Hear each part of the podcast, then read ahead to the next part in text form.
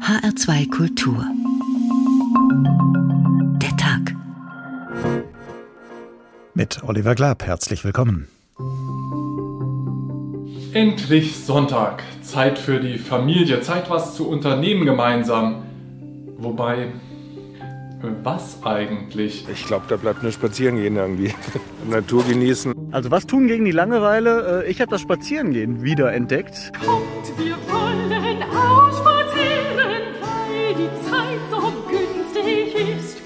Den Schreitreflex haben wir schon als Neugeborene. Millionen Jahre waren wir nur zu Fuß unterwegs. 1900 Jahre fast nur zu Fuß und dann wurde alles anders. Ich habe die Möglichkeit, ähm, meine Gedanken neu zu sortieren. Das Gehirn wird besser durchblutet. Das heißt, ich habe eigentlich einen Blumenstrauß an positiven Effekten durch das Spazierengehen. Los geht's, spazieren gehen.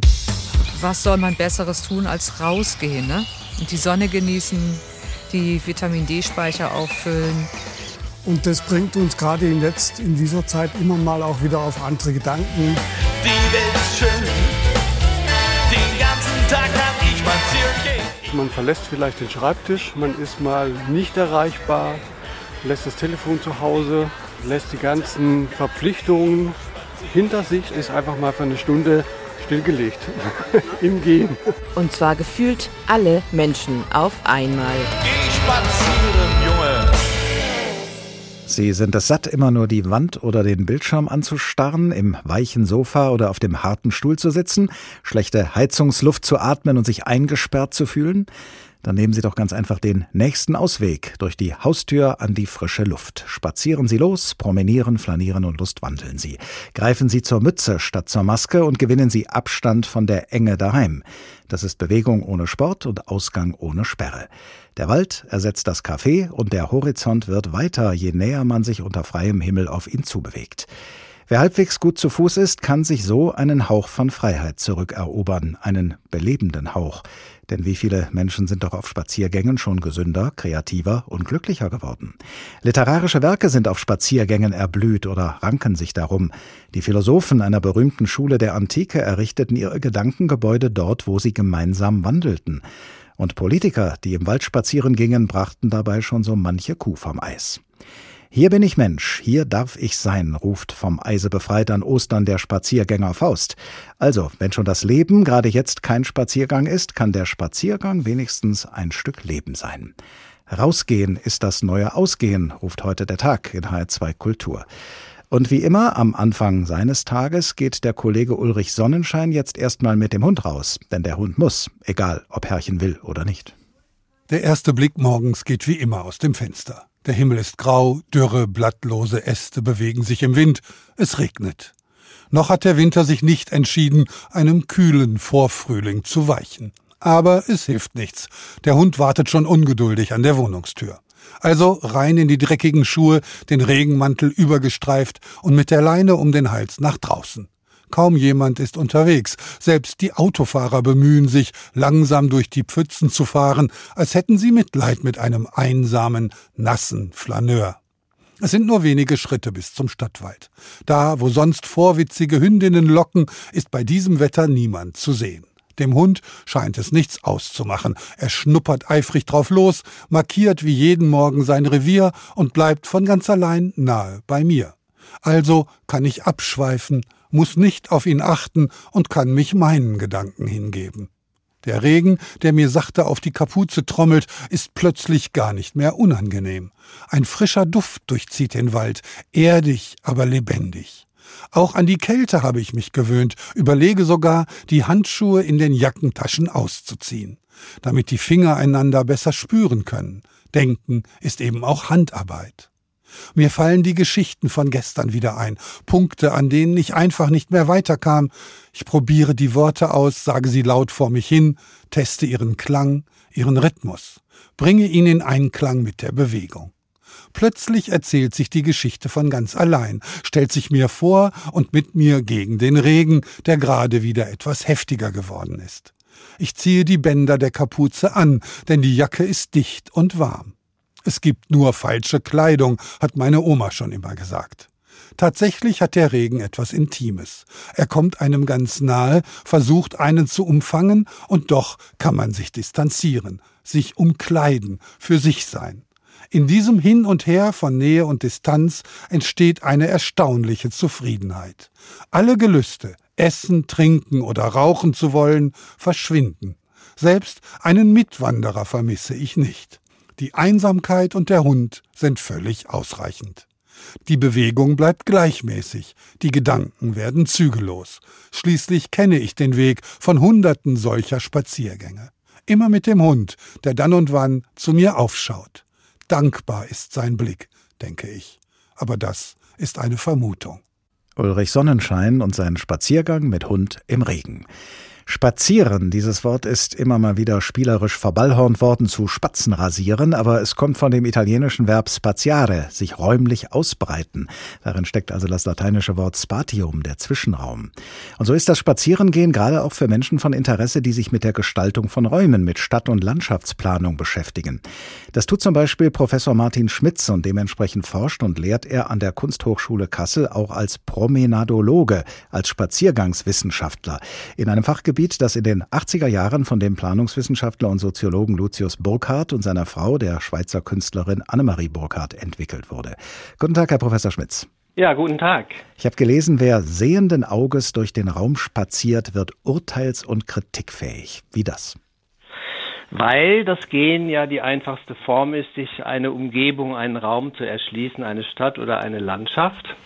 Während wir natürlich in der meisten Zeit äh, da mit dem Auto durchfahren oder drüber wegfliegen. Und das ist die beste Methode, das Spazierengehen, sich einen Raum zu erschließen und eine genaue Aussage darüber zu treffen. Auf welche besondere Weise nehmen wir denn beim Spazierengehen unsere Umwelt wahr? Es ist so, die Frage, die sich der Lucius Burkhardt ja in den 80er Jahren gestellt hat, hieß ja, warum ist Landschaft schön? Und äh, da können wir natürlich nur eben diese Frage können wir nur beantworten, wenn wir uns natürlich die Landschaft anschauen. Also wir gehen, also wir machen einen Spaziergang, kommen nach Hause, erzählen von klein, einer kleinen Brücke, einem Hügel, einem verlassenen Haus und ähm, können aber nur eben diese Sequenzen erzählen, diese, die sich wie also Perlen auf eine Schnur aufreihen, äh, während Kinder äh, vielleicht mit einer Getränkedose spielen, äh, reden wir Erwachsene dann auf einmal von einer typischen Landschaft. Also wir erzählen dann von einer typischen, und das können wir natürlich nicht in einem Grashalm sehen, sondern das ist eine Information, die bringen wir mit. In der Stadt spazieren zu gehen, nicht in einer Landschaft, ist ja nochmal eine ganz spezielle Art des Spaziergangs. Da erlebe ich den Kontrast zwischen dem eigenen, langsameren Tempo und dem Tempo des pulsierenden Straßenverkehrs um mich herum. Wohin bringt mich das geistig? Naja, wohin bringt mich das geistig? Also ich könnte mir vorstellen, dass, dass äh, viele Menschen eben ihre Umgebung dadurch genauer, also wenn sie einmal um den Block gehen, ihre Umgebung genauer wahrnehmen. Und äh, teilweise scheint es ja auch so zu sein, dass viele Menschen sich eben äh, auf irgendeiner Mittelmeerinsel besser auskennen als in ihrer eigenen Umgebung, weil sie jeden Morgen mit dem Auto aus der Tiefgarage mit dem Auto zum Büro fahren.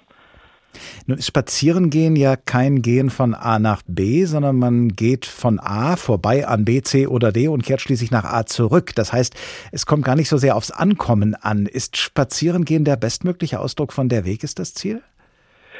Auf jeden Fall ist erstmal Spazierengehen der absolute Luxus. Also absichtslos, nicht von A nach B, und wir können es immer dann tun, wenn wir nichts anderes tun müssen, eben nicht auf irgendeinem Weg sind. Und in unserem Sinne ist äh, natürlich dieser Luxus äh, das, was wir auch propagieren. Und zwar nicht nur in der Planung, sondern auch für jeden Menschen, eben den Bewohner, den sogenannten Beplanten. Jetzt in Corona-Zeiten fliegen weniger Menschen, es fahren weniger Menschen Bahn und es gehen vielleicht tatsächlich mehr Menschen zu Fuß. Den Eindruck habe ich jedenfalls manchmal, wenn ich am Wochenende spazieren gehe, dass da schon mehr Leute unterwegs sind als früher. Könnte sich das nachhaltig auf die Art und Weise auswirken, wie unsere Gesellschaft insgesamt ihre Umwelt wahrnimmt in der Zukunft? Ja, das ist zu hoffen, aber äh, wir wissen ja, dass alle, also dass die die besonderste Form, also der der Mobilität, nämlich das Fliegen, ja gerade sehr subventioniert wird. Also wir leben ja sowieso in einer Welt einer noch nie dagewesenen Mobilität und die ist auf einmal gestoppt worden und das hat natürlich auch für alle äh, ja, Methoden der Fortbewegung, also dem Gehen, dem Fahren und dem Fliegen hat das Konsequenzen. Kann und sollte man das Spazierengehen fördern durch eine bestimmte Art von Stadt- und Landschaftsplanung? Naja, zumindest äh, fördern insofern, als dass, wenn ich in Kassel an der Heinrich-Heine-Straße stehe, dass mir die Straßenbahn nicht vor dem Augen also äh, wegfährt, weil die Stra also weil die weil der Verkehr zu dicht ist und die Ampel einfach nicht auf grün schaltet. Also sowas muss natürlich verbessert werden.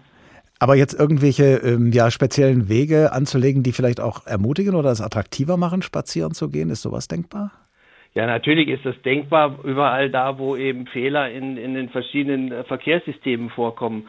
Also ich denke, man muss auch über die Fahrrad-Pop-Up-Wege äh, noch etwas mehr nachdenken. Das kann doch nicht der Weisheit letzter Schluss sein. Die erste spannende Frage, die ich mir beim Spazierengehen stellen kann, lautet natürlich, wo gehe ich hin? Oder besser gesagt, wo gehe ich her?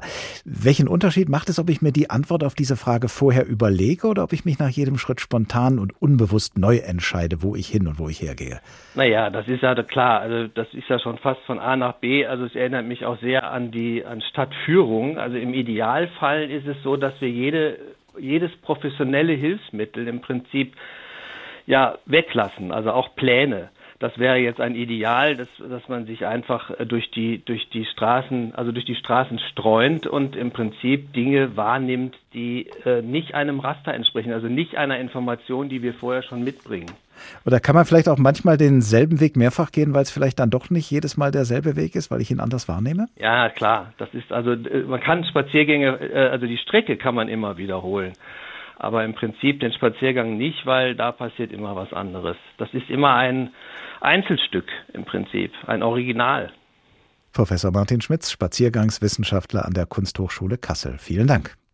Rausgehen ist das neue Ausgehen, der Tag in HR2 Kultur. Und nachdem ja zu Beginn dieser Sendung schon die ersten und die letzten Worte aus dem Osterspaziergang von Johann Wolfgang Goethe gefallen sind, lassen wir den Spaziergänger Faust jetzt auch noch den Weg dazwischen zurücklegen. Vom Eise befreit sind Strom und Bäche, durch des Frühlings holden belebenden Blick. Im Tale grünet Hoffnungsglück. Der alte Winter in seiner Schwäche zog sich in raue Berge zurück. Von dorther sendet er, fliehend nur, ohnmächtige Schauer körnigen Eises in Streifen über die grünende Flur. Aber die Sonne duldet kein Weißes. Überall regt sich Bildung und Streben. Alles will sie mit Farben beleben. Doch an Blumen fehlt's im Revier. Sie nimmt geputzte Menschen dafür. Kehre dich um, von diesen Höhen nach der Stadt zurückzusehen. Aus dem hohlen, finstern Tor dringt ein buntes Gewimmel hervor. Jeder sonnt sich heute so gern. Sie feiern die Auferstehung des Herrn, denn sie sind selber auferstanden. Aus niedriger Häuser dumpfen Gemächern, aus Handwerks- und Gewerbesbanden, aus dem Druck von Giebeln und Dächern, aus der Straßen quetschender Enge, aus der Kirchen ehrwürdiger Nacht, sind sie alle ans Licht gebracht. Sieh nur, sieh, wie behend sich die Menge durch die Gärten und Felder zerschlägt, wie der Fluss in Breit und Länge so manchen lustigen Nachen bewegt.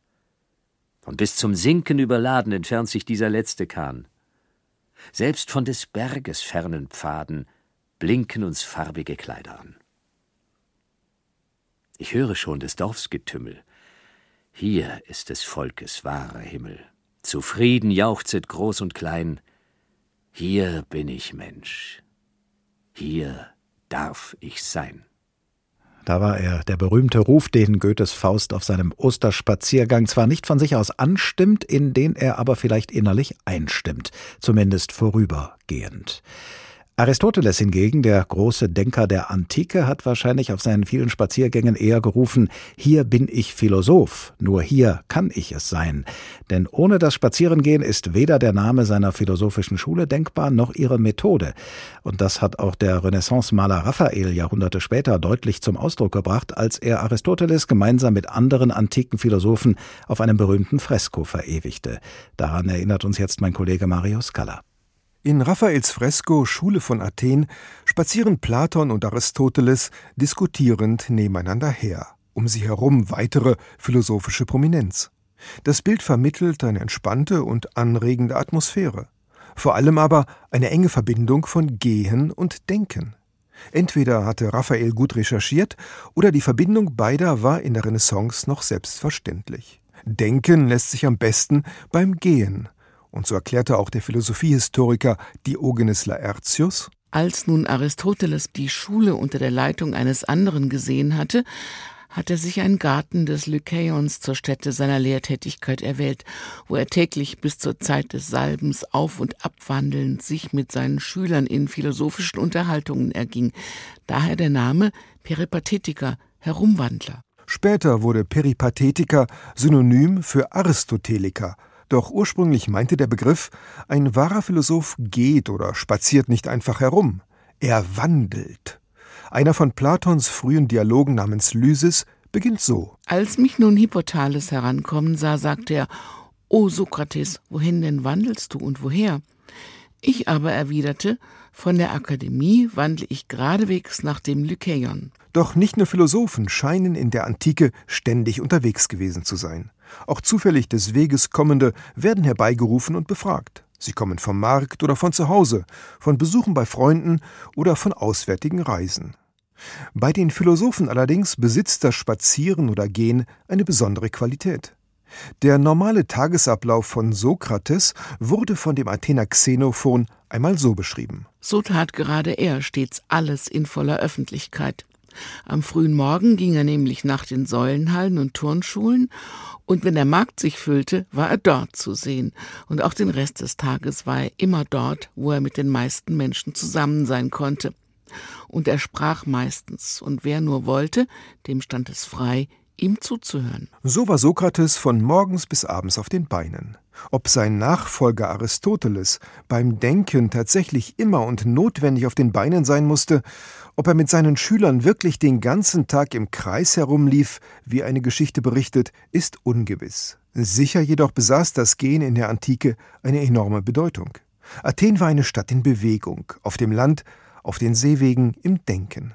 Doch diese Bewegung durfte nicht irgendwie. Sie musste bedächtig geschehen. Platons großer Dialog Der Staat beginnt mit folgenden Worten. Gestern ging ich mit Glaukon, um zur Göttin zu beten und zugleich das Fest zu schauen. Wirklich fand ich den Zug der Einheimischen schön, doch nicht minder gut nahm sich der Thraker aus. Nachdem wir gebetet und uns satt gesehen hatten, kehrten wir zur Stadt zurück. Da sah uns von weitem Polemarchus heimeilen und gab seinem Burschen Befehl, zu laufen und uns auf ihn warten zu heißen. Bekanntlich läuft und rennt ein Philosoph nicht, er wandelt. Rennen muss hier der Bursche, schließlich kann man beim Rennen nicht richtig nachdenken, das wäre also reine Zeitverschwendung. Das langsame, gesetzte Gehen hatte in Athen eine solche Bedeutung, dass es sogar kollektiv organisiert wurde. Die Altertumswissenschaftlerin Edith Hall beschreibt den Beginn des Festes zu Ehren der Göttin Athene. Die Prozession zeigte zahlreiche Gruppen, die Sieger in den Wettkämpfen, die Heerführer, angesehene Alte, Reiter, junge Soldaten, Athenerinnen, die Körbe trugen.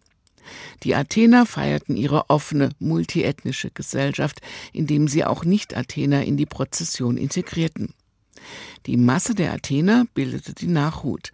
Nach der Aufstellung an der Stadtmauer schlängelte sich der Zug über die Agora bis hoch zur Akropolis. Dem Wandeln der Philosophen entspricht hier das feierliche Schreiten der Prozession.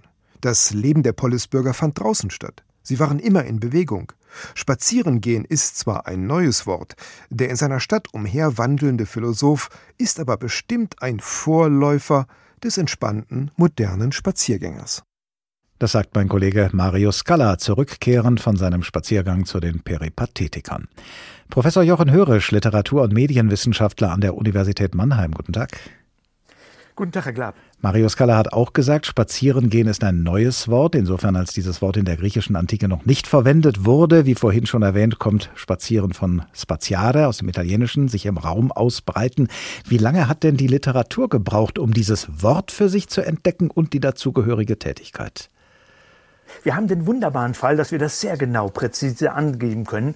Im Jahre 1336 hat Petrarca den Mont Ventoux bestiegen. Und bis heute wird ja der Petrarca-Preis auf diesem Berg vergeben und alle, auch ältere Semester, müssen dann eben diesen Berg hinauf spazieren gehen.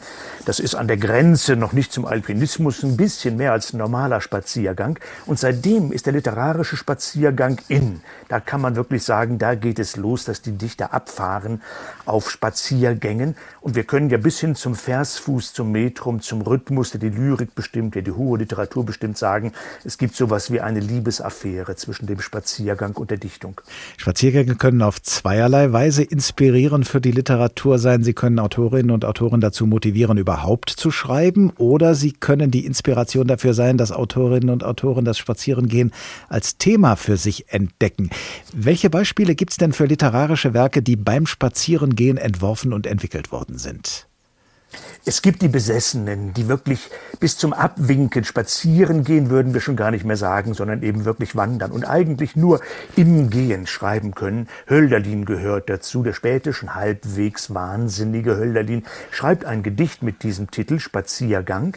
Das berühmtere Gedicht ist der Gang aufs Land und wir wissen, dass Hölderlin im rhythmischen, im metrischen, im Versfußgehen seine Verse gezimmert hat. Nietzsche war eben auch so einer, der in Sils Maria am Silvaplaner See auf und ab ging. Äh, Robert Walser, nicht Martin Walser, Robert Walser, Stifter und so weiter. Das sind die Extremfälle. Aber ich denke, es gibt so gut wie keinen Dichter, der nicht eine enge, intime Beziehung zum Spaziergang hat.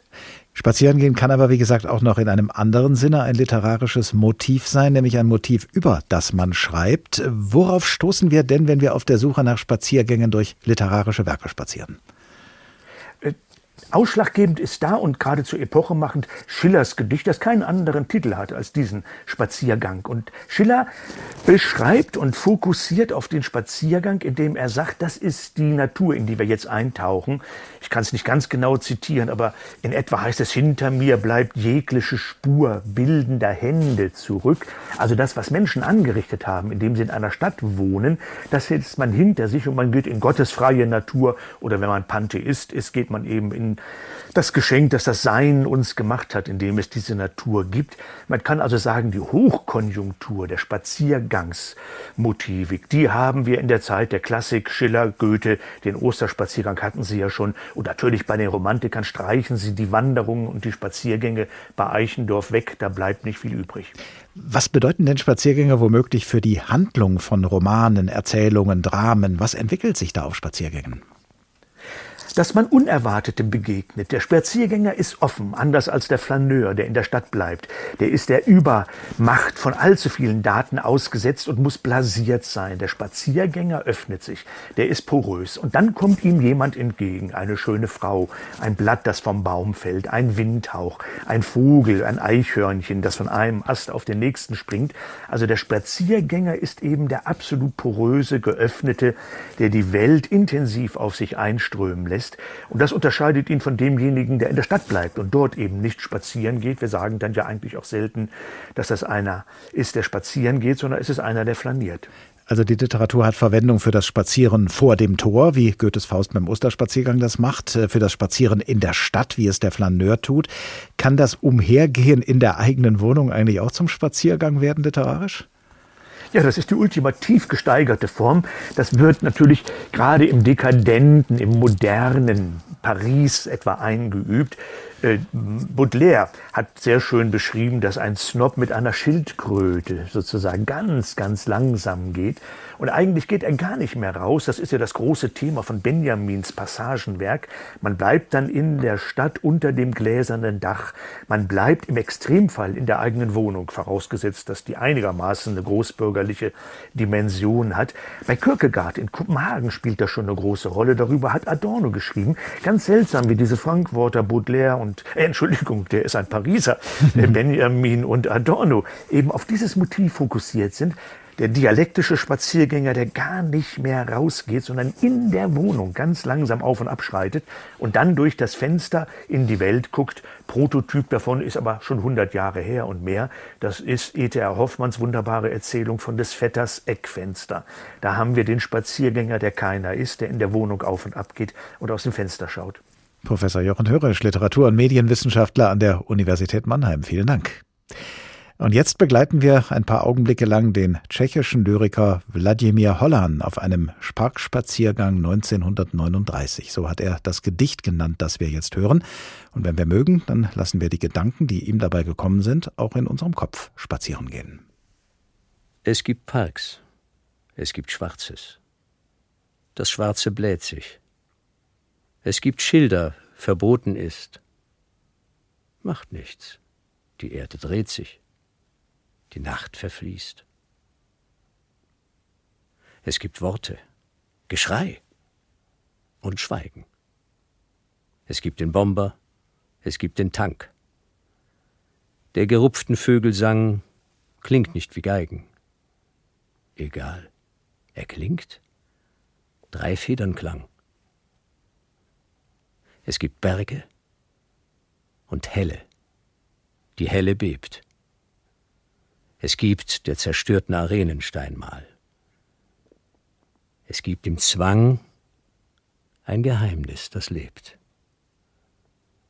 Und darum einmal, einmal. Parkspaziergang 1939, ein Gedicht des tschechischen Lyrikers Wladimir Hollan. Sie hören den Tag in HR2 Kultur. Rausgehen ist das neue Ausgehen, so haben wir ihn überschrieben, denn wir huldigen diesmal der Passion des Spazierengehens, weil das Spazierengehen trotz aller Beschränkungen, die wir zurzeit erleben, nach wie vor und vielleicht mehr denn je eine Passion sein kann. Eine Passion, der schon auf mancherlei Weise gehuldigt wurde. Erinnern wir nur daran, was Professor Hörisch eben auch erwähnt hat, was der passionierte Spaziergänger Walter Benjamin uns überliefert hat. Um 1840, so schrieb er, gehörte es vorübergehend zum guten Ton, Schildkröten in den Passagen spazieren zu führen, und der Flaneur ließ sich gern sein Tempo von ihnen vorschreiben. Der Schriftsteller David Wagner und der Fotograf Ingo van Aaren haben vor einiger Zeit Walter Benjamin beim Wort genommen. Sie sind mit einer Schildkröte an der Leine durch das nächtliche Berlin spaziert. Entstanden sind daraus Anfang November letzten Jahres ein Fotobuch mit dem Titel Nachtwach Berlin und ein Bericht in der Sendung Kulturzeit in Dreisat. Denn die Kulturreporterin Catalina Lopez hat den Schriftsteller, den Fotografen und die Schildkröte auf ihrem Spaziergang begleitet. Wo sind die fast vier Millionen Berliner? Ach, jetzt vermisst du sie? Sie schlafen. Sie schlafen tief und fest. Der Fotograf Ingo van Aaren und Lyriker David Wagner spazieren mit dem Panzertier durchs nächtliche Berlin.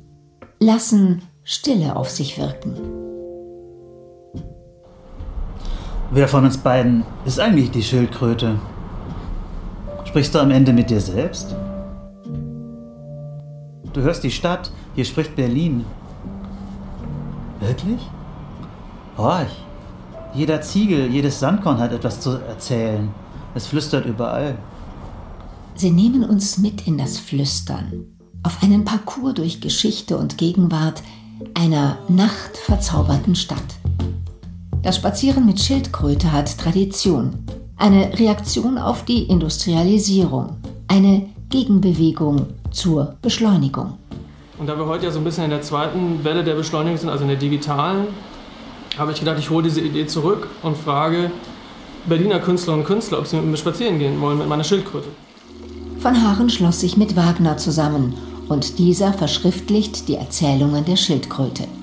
Sie ist die Verkörperung des Stadtgedächtnisses die Schildkröte, die hat uns eigentlich durch alle Schichten Berlins gezogen ja, und hat uns eigentlich dieses Berlin und alle Schichten gezeigt. Die Kaiserzeit, den Klassizismus, das Dritte Reich, Olympiastadion, Tempelhof, ja, die DDR-Bauten um den Alexanderplatz. Die Schildkröte hat uns eigentlich in ihrer Langsamkeit, in dieser Entschleunigung eigentlich die Stadt neu sehen lassen. Vor zweieinhalb Jahren, also zu Beginn des Projekts, war die Stille schwerer zu finden in Berlin, das niemand schläft. Dann folgte der Stillstand der Pandemie. Das Buch wird in einen neuen Kontext gerückt und doch bleibt es zeitlos in seiner Aussage. Innehalten, betrachten, lernen. Also es ist auch ein Weg für uns gewesen, neben dem spielerischen Aspekt Wissen einzubringen. Und wir gehen ja zurück in die Geschichte. Also wir blättern ja viele Ebenen dieser Stadt auf. Und da hilft uns die Schildkröte einfach wahnsinnig, weil sie all das halt in den Geschichten erlebt hat und das erzählen kann, was passiert ist und wir einfach nur zuhören müssen. Stimmt es eigentlich, dass die Turmspitzen der Oberbaumbrücke mal im Wasser der Spree versunken waren? Ja. Und weißt du, wie lange Schienen auf der neu erbauten Brücke lagen, um die Straßenbahn bis nach Kreuzberg hinüber zu verlängern? Gehen wir halt zu Fuß über die Brücke, mitten auf der Fahrbahn. Gehen als Akt des Widerstands. Ja, bitte, kriechen wir. Kriechen wir Protest. Wir wollten sozusagen mit dieser Idee der Schildkröte, die ja führt, die uns ja durch die Stadt führt, uns sozusagen entmachten in dieser Idee, dass wir wissen, wo es hingeht. Das Spazieren wird zum Forschungsinstrument. Rüttelt uns etwa diese entfesselte Entschleunigung aus dem einschläfernden Konsumieren auf? War das schon immer so, dass so viele Tische vor den Lokalen standen? Nein, gar nicht. Tische und Stühle sind erst nach und nach vor die Kneipen gewandert. Berlin hat sich mediterranisiert und die Verpalmung und Verschirmung ist nicht aufzuhalten. Vielleicht ist Entschleunigt euch der wohl wichtigste Appell dieser Zeit. Wohin jetzt? In welche Richtung? Hin und her, kreuz und quer. Wir haben kein Ziel. Mit einer Schildkröte durch das nächtliche Berlin. Die Kulturreporterin Catalina Lopez hat den Schriftsteller David Wagner und den Fotografen Ingo van Aaren auf diesem ungewöhnlichen Spaziergang begleitet. Ein Spaziergang, der dem, wie es gerade hieß, wohl wichtigsten Appell dieser Zeit in besonderer Weise Rechnung trägt, nämlich dem Appell zur Entschleunigung. Eine solche Entschleunigung hat sich vielleicht wirklich an vielen Stellen vollzogen, jetzt in der Corona-Zeit, was viele auch und nicht zu Unrecht als wohltuend empfinden. Aber auch eine entschleunigte Bewegung ist immer noch eine Bewegung. Und in Bewegung zu bleiben, das sind wir unserem Wohlbefinden, allen Corona-Beschränkungen zum Trotz, nach wie vor schuldig. Professor Ralf Brandt, Sportpsychologe an der Universität Potsdam. Guten Tag. Guten Abend, Herr Klapp.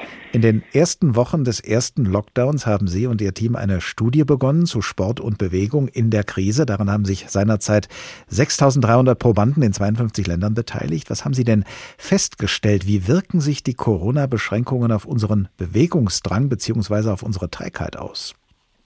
Es waren sogar noch viel mehr Probanden, nämlich 16.000.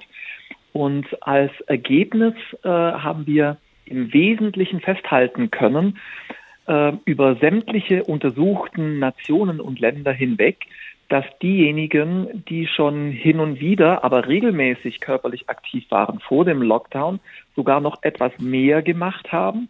Das heißt möglicherweise nicht nur zwei oder dreimal körperlich aktiv waren in der Woche, sondern drei oder viermal. Und zum Zweiten, das war ein ganz interessanter Befund eben, dass diejenigen, die gesagt haben, dass sie vor Lockdown-Bedingungen nie körperlich aktiv waren, diese Zeit des ersten Lockdowns dazu genutzt haben, körperlich aktiv zu sein. Das heißt, das mit etwas mehr Bewegung im Alltag mal auszuprobieren. Das heißt, zu wenig Bewegung halten auch die Trägsten unter uns nicht aus.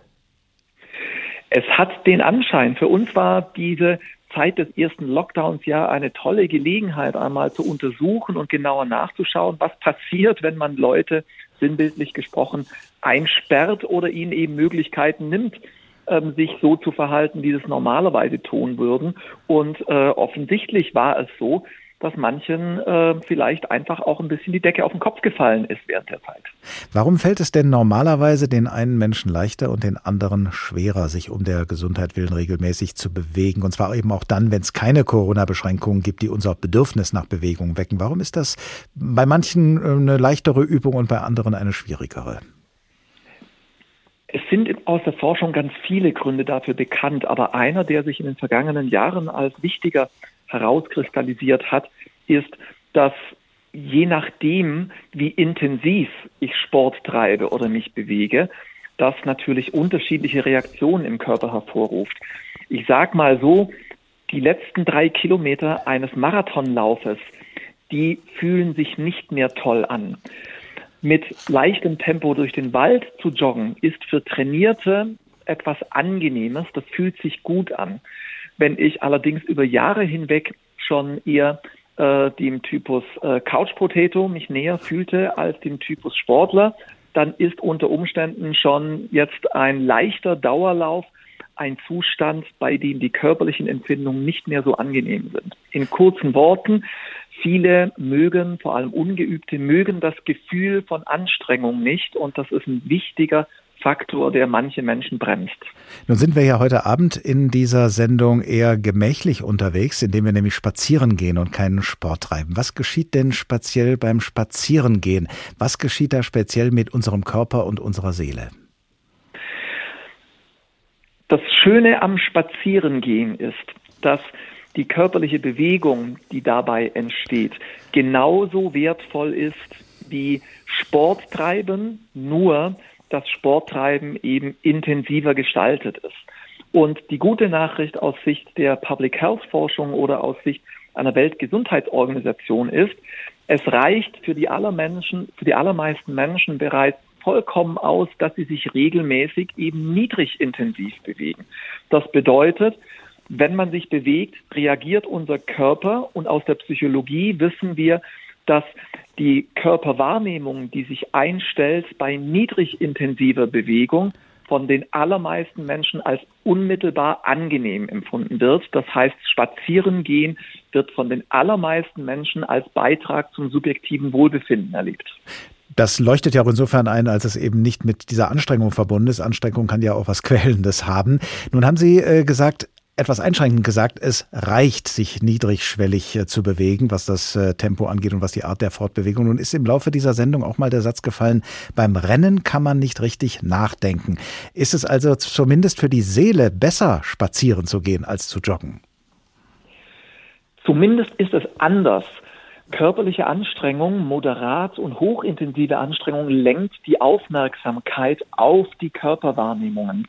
Das heißt, wenn es anstrengend wird, dann wandert unsere Aufmerksamkeit beinahe unwillkürlich nach innen und man registriert Anstrengungsempfindungen. Und wenn das nicht der Fall ist, das heißt, wenn wir spazieren gehen und uns weniger intensiv bewe äh, bewegen, dann besteht freie Aufmerksamkeitskapazität und man kann auch andere Dinge wahrnehmen oder nachdenken. Wenn Sie hochintensiv durch den Wald rennen, sehen Sie vom Wald nicht mehr viel. Unter welchen Bedingungen macht Spazierengehen einen gesünder und glücklicher? Ich würde denken, dass man mit Fug und Recht vor dem Hintergrund des wissenschaftlichen Wissens, aktueller wissenschaftlicher Befundlage behaupten darf, dass Spazierengehen grundsätzlich gesund ist und eine wichtige gesundheitliche Ressource für all diejenigen, die keinen Sport treiben und vielleicht nicht die riesengroßen Bewegungsfans sind. Das heißt, ich würde zum einen sagen, die, die wenig oder nicht Sport treiben, haben immer etwas davon mit Blick auf ihre Gesundheit, wenn sie spazieren gehen. Und ganz, ja. und ganz grundsätzlich glaube ich, dass ähm, darüber hinaus Spazierengehen die Möglichkeit liefert, eben vom Alltag Distanz zu nehmen, das heißt einen Schritt zurückzutreten und mit Blick auf die psychischen Auswirkungen, das heißt die möglichen Beiträge zum subjektiven Wohlbefinden, gilt damit wahrscheinlich eben dann tatsächlich für alle, auch für die Trainierteren unter uns, dass einige Minuten oder eine Stunde spazieren gehen sich positiv auf die Wahrnehmung der aktuellen, des aktuellen Moments auswirkt. Nun gibt es ja offenbar auch durchaus Hinweise darauf, dass Spazierengehen einen nicht nur gesünder und glücklicher machen kann, sondern auch kreativer. Das haben wir anhand von Beispielen aus der Philosophie und der Literatur erfahren. Haben Sie eine Vorstellung, woran das liegen könnte? Aus ähm, internationaler sportwissenschaftlicher Forschung ist bekannt, dass sich körperliche Aktivität, Bewegung und Sport beispielsweise bei Kindern positiv auf exekutive Funktionen oder auf kognitive Funktionen auswirken. Genauso weiß man aus großen Untersuchungen, dass regelmäßige körperliche Aktivität im Seniorenalter die, äh, den, den äh, unvermeidlichen Rückgang an äh, kognitiven äh, Fähigkeiten und Funktionen äh, dämpfen kann, verlangsamen kann. Und Kreativität beruht nun auf dem Einsatz geistiger Ressourcen. Und so ist es für mich durchaus naheliegend, dass auch so etwas die Kreativität davon profitieren könnte, dass eben äh, das Gehirn und der Organismus besser durchblutet sind, bestimmte Areale im Gehirn besonders aktiv sind und sich so dann kognitive Fähigkeiten verbessern, die sich auch positiv auf Kreativität auswirken. Sodass die körperliche Bewegung auch den Geist beweglicher macht, könnte man sagen. Professor Ralf Brandt, Professor für Sportpsychologie an der Universität Potsdam. Vielen Dank. Sie hören den Tag in HR2 Kultur heute mit der Botschaft Rausgehen ist das neue Ausgehen. Und jetzt gehen wir mal raus mit Johannes Klei, einem Dichter des Barock, der von 1616 bis 1656 lebte und, wie er selbst sagt, offenbar große Lust hatte, spazieren zu gehen. Spazierlust hell glänzendes Silber, mit welchem sich gatten der astigen Linden weitstreifende Schatten. Deine sanft kühlend geruhige Lust ist jedem bewusst. Wie sollten kunstahmende Pinsel bemalen die Blätter, die schirmen vor brennenden Strahlen? Keiner der Stämme, so grünlich beziert, die Ordnung verführt.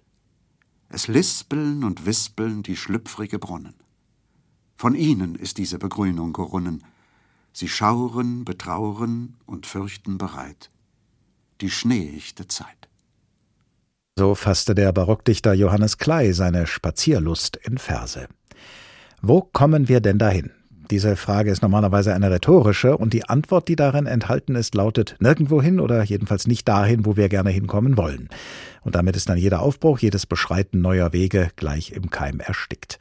Beim Spazierengehen jedoch ist die Frage, wo wir denn hinkommen werden, wörtlich gemeint. Aus dieser Frage sprechen Neugier und Offenheit und sie betrifft nicht nur den Weg durch Raum und Zeit, sondern auch den Weg zu neuen geistigen Horizonten. Und deshalb sind Spaziergänge, zum Beispiel unter der astigen Linden weit streifenden Schatten, auch immer wieder ein Weg gewesen, politisch voranzukommen. Christoph Keppeler aus unserer Politikredaktion hat dafür einige Beispiele gefunden in der älteren und jüngeren Geschichte. Ein Spaziergang im Grünen bzw. an der frischen Luft wirkt entspannend. Er fördert die Kreativität, entspannt Muskeln und Nerven. Jemanden, mit dem man spazieren geht, kann man kaum hassen, man kann höchstens intensiv mit ihm streiten. Außerdem ist man beim gemeinsamen Spazierengehen unter sich und relativ abhörsicher. Vielleicht das vertraulichste Beisammensein, das möglich ist. Helmut Kohl war gerne draußen mit anderen Staatsmännern. Im Juni 1989, noch vor der Wende, spazierte er mit seinem Besucher Michail Gorbatschow durch den Park des Kanzlerbungalows in Bonn. Es war eine laue Sommernacht. Es gibt so Situationen, die kann man nicht herbeiführen.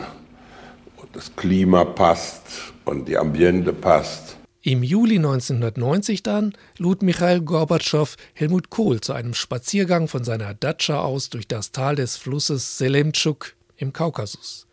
Kohl hatte eine Strickjacke angezogen, Gorbatschow einen Pullover. Das gab ihrem Outfit etwas Legeres, Informelles. Reisa Gorbatschowa pflückte auf einer Wiese einen Blumenstrauß und überreichte ihn Kohl. Am reißenden Fluss machten sie Rast. Sie plauderten über Gott und die Welt, wie sich Kohl später erinnerte, hatten aber keine Lust auf große Politik. Wenn Sie kein Vertrauen aufbauen, gibt es kein Miteinander. Das ist im privaten Lebensbereich, in der Ehe, in der Freundschaft unter äh, Menschen jeglicher Art ganz selbstverständlich. Das Vertrauen war schon in der lauschigen Nacht am Rhein aufgebaut worden. Jetzt wurde es bekräftigt.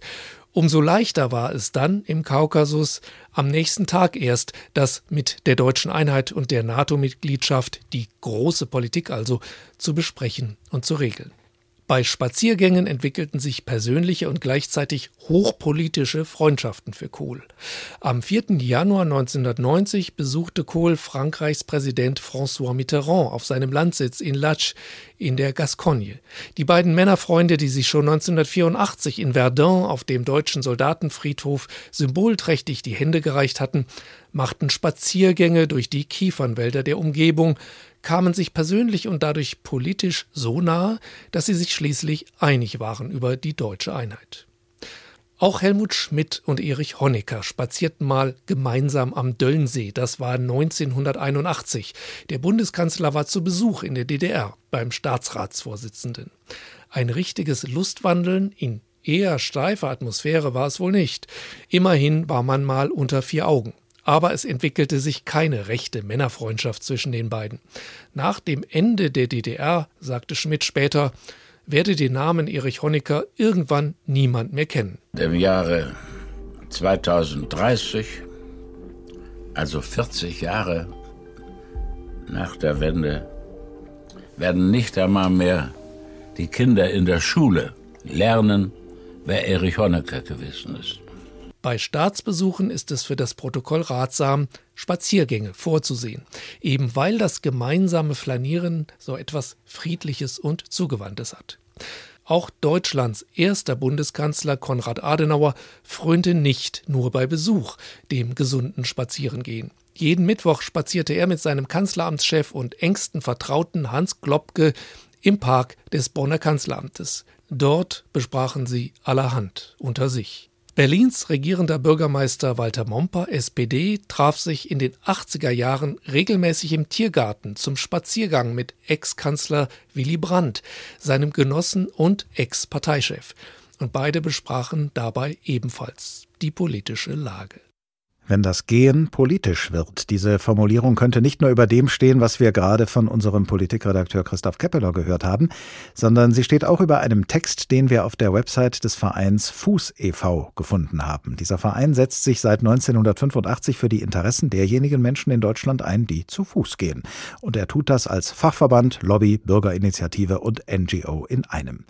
Roland Stimpel gehört zum Vorstand des Vereins Fuß e.V. Guten Tag. Guten Abend, Herr Glab. In dem erwähnten Text auf Ihrer Website unterscheiden Sie sinnvollerweise zwischen den organisierten Maschen, Massenmärschen in diktatorischen Systemen und dem freiwilligen individuellen Gehen. Und Sie sagen, dieses freiwillige individuelle Gehen habe sogar anarchische Qualitäten. Warum das? Das Wunderbare ist, Sie brauchen keine Voraussetzungen, keinen Fahrschein, keinen Führerschein, kein großes Gerät. Sie gehen einfach los. Jeder kann das tun. Ein vom ersten Lebensjahr bis zum 101. Lebensjahr.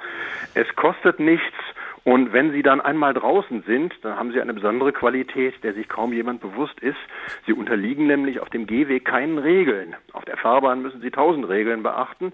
Wenn man aber in die Straßenverkehrsordnung und sonst wohin guckt, wie soll man denn beim Gehen sich verhalten, dann steht da erfreulicherweise überhaupt nichts. Das ist der letzte ungeregelte, der letzte rechtsfreie Raum, dem uns in der städtischen Öffentlichkeit noch geboten wird. Das allerdings würde das Gehen noch nicht zu einer politischen Tätigkeit machen. Wir haben in der Sendung schon gehört, im antiken Athen hatte das langsame, gesetzte Gehen eine solche Bedeutung, dass es sogar kollektiv organisiert wurde beim feierlichen Schreiten einer Prozession.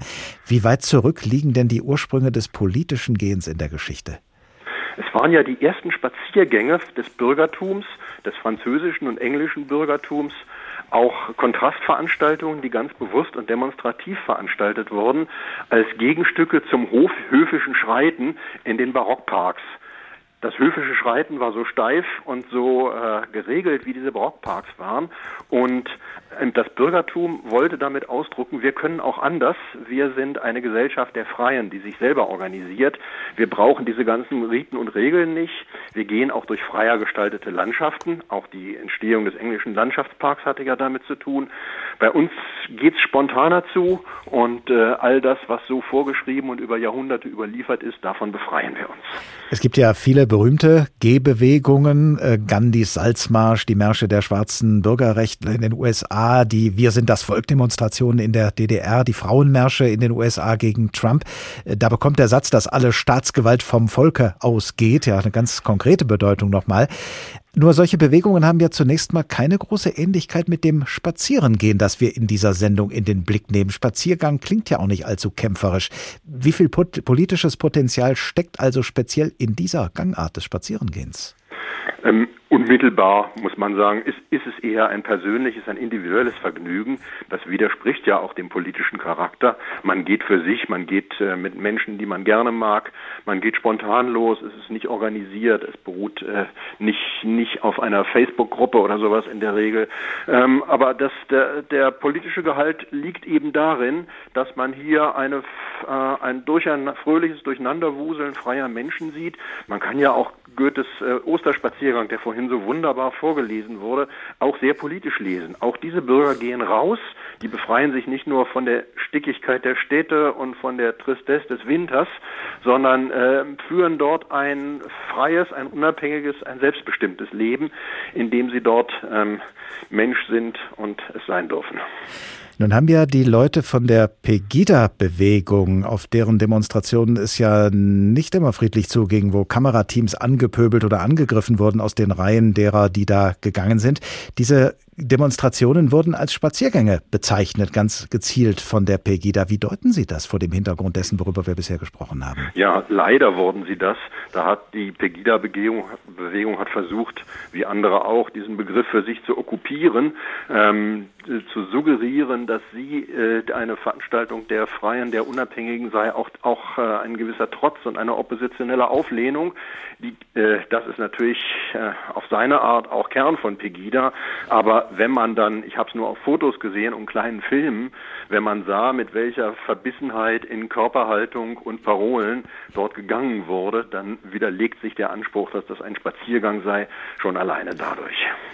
Der Spaziergang hat ja zumindest zeitweise auch so ein bisschen äh, dieses, ähm, diese Aura gehabt, ähm, bisschen konservativ, bisschen ähm, spießig zu sein. Das war äh, so in früheren Generationen war das immer so die typische Aktivität am Sonntagnachmittag um 15.30 Uhr, dass man dann spazieren ging. Kann man sagen, dass der Spaziergang inzwischen wieder in geworden ist? In, äh, in, jetzt durch Corona selbstverständlich. Ähm, es gibt ja keinen Spazierlockdown. In anderen Ländern gab es den leider auch.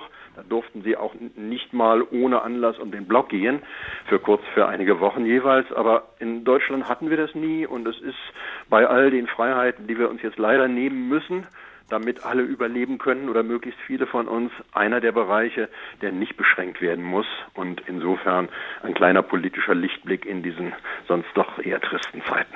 Ja, man könnte sagen, ein, ein, ein wahrsten Sinne des Wortes ein Ausweg aus der Corona verschuldeten Unfreiheit, zwischenzeitlich jedenfalls. Sehr schön ausgedrückt. Inwiefern und unter welchen Bedingungen könnte denn das Spazierengehen äh, zu einer Bewegung mit politischer Wirkung werden? Was sagt der Fußlobbyist?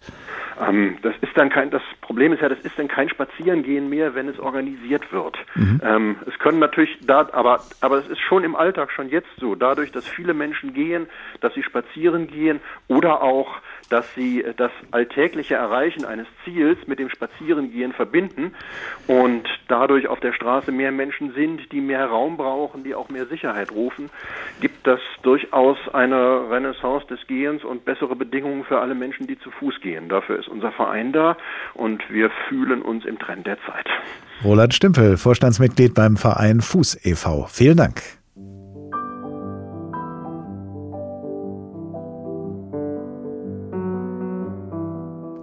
Rausgehen ist das neue Ausgehen. Diese Botschaft hat Ihnen heute der Tag in HR2 Kultur zugerufen. Den Spaziergängern, die wir während dieses Tages getroffen haben, können Sie wie immer noch viele Male wieder begegnen, denn dafür gibt's den Podcast dieser Sendung in der ARD Audiothek und auf hr2.de. Wir vom Tagteam schließen uns an dieser Stelle den Worten des Schriftstellers Franz Hessel an, der 1929 in seinem Buch Spazieren in Berlin gesagt hat, Haltet mir nicht vor, was ich alles Wichtiges und Bemerkenswertes übersehen habe, sondern geht selbst, so wie ich, ohne Ziel auf die kleinen Entdeckungsreisen des Zufalls. Durch die Tage dieser Woche spazierten mit Ihnen Angela Fitsch, Hadija Haruna Oelker, Dorothea Schuler und Ulrich Sonnenschein. Ich heiße Oliver Glab und ich wünsche Ihnen noch einen angenehmen Abend.